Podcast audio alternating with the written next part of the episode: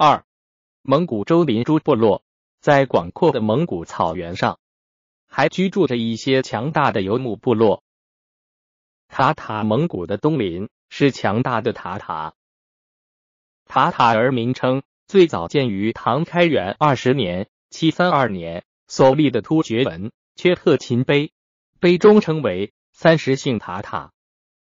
他们先后被突厥、回鹘所役属。回鹘破灭，塔塔尔崛兴。汉文史籍中常见有鞑靼、鞑靼、鞑靼、鞑靼各种音译。辽史中作祖卜，金史作祖辽金之际，以十六个少落组成的部落联盟，占据看呼伦、贝尔两湖一带的广大草原。塔塔力量的强大和声名的显赫。甚至使得其他一些部落也往往自称为或者被人看作是塔塔人。达达蒙古在辽金世集中译作蒙古或蒙古。南宋人则把蒙古草原上的游牧民泛称作达达，而又区分为黑达达、白达达、生达达三种。蒙古被称为黑达达，但在蒙古兴起的过程中。塔塔尔恰恰是他的最强大的劲敌。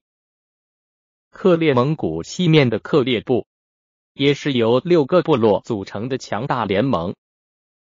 他们游牧在土拉河和沃尔罕、鄂尔浑和流域。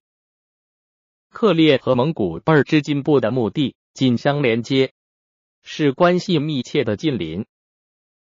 乃蛮克烈部墓地以西。直到阿尔泰山的广阔地带，是乃蛮部的墓地。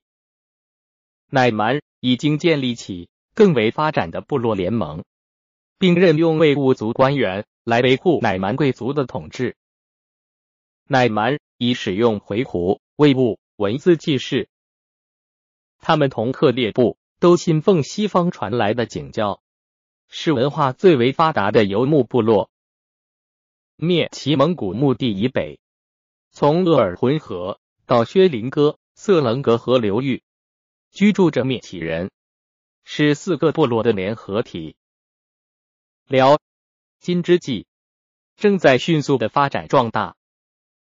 库苏古尔湖以西和以北居住着沃伊次人，他们同灭其人一样，是介于草原游牧民和森林狩猎民之间的部民。十二世纪时，在蒙古草原争雄的各部中是重要的部落。汪古部驻居在阴山以北，他们自称是沙陀突厥人的后裔。金朝利用他们守护边壕。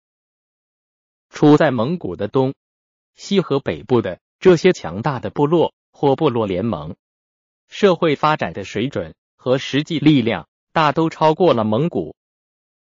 更难，则是强大的金朝。只有北部昂哥次、安加拉河和千河、叶尼塞河流域的乞吉斯、辖夹斯已经衰落下去。贝加尔湖周围森林地带的布里亚蒂、博越吾、呼里、突马蒂和巴呼等部落还处在较蒙古更为原始的状态。十二世纪初，金朝建国时。分散的蒙古诸部落就在这样一个历史环境里，在强大的邻人包围中向前发展。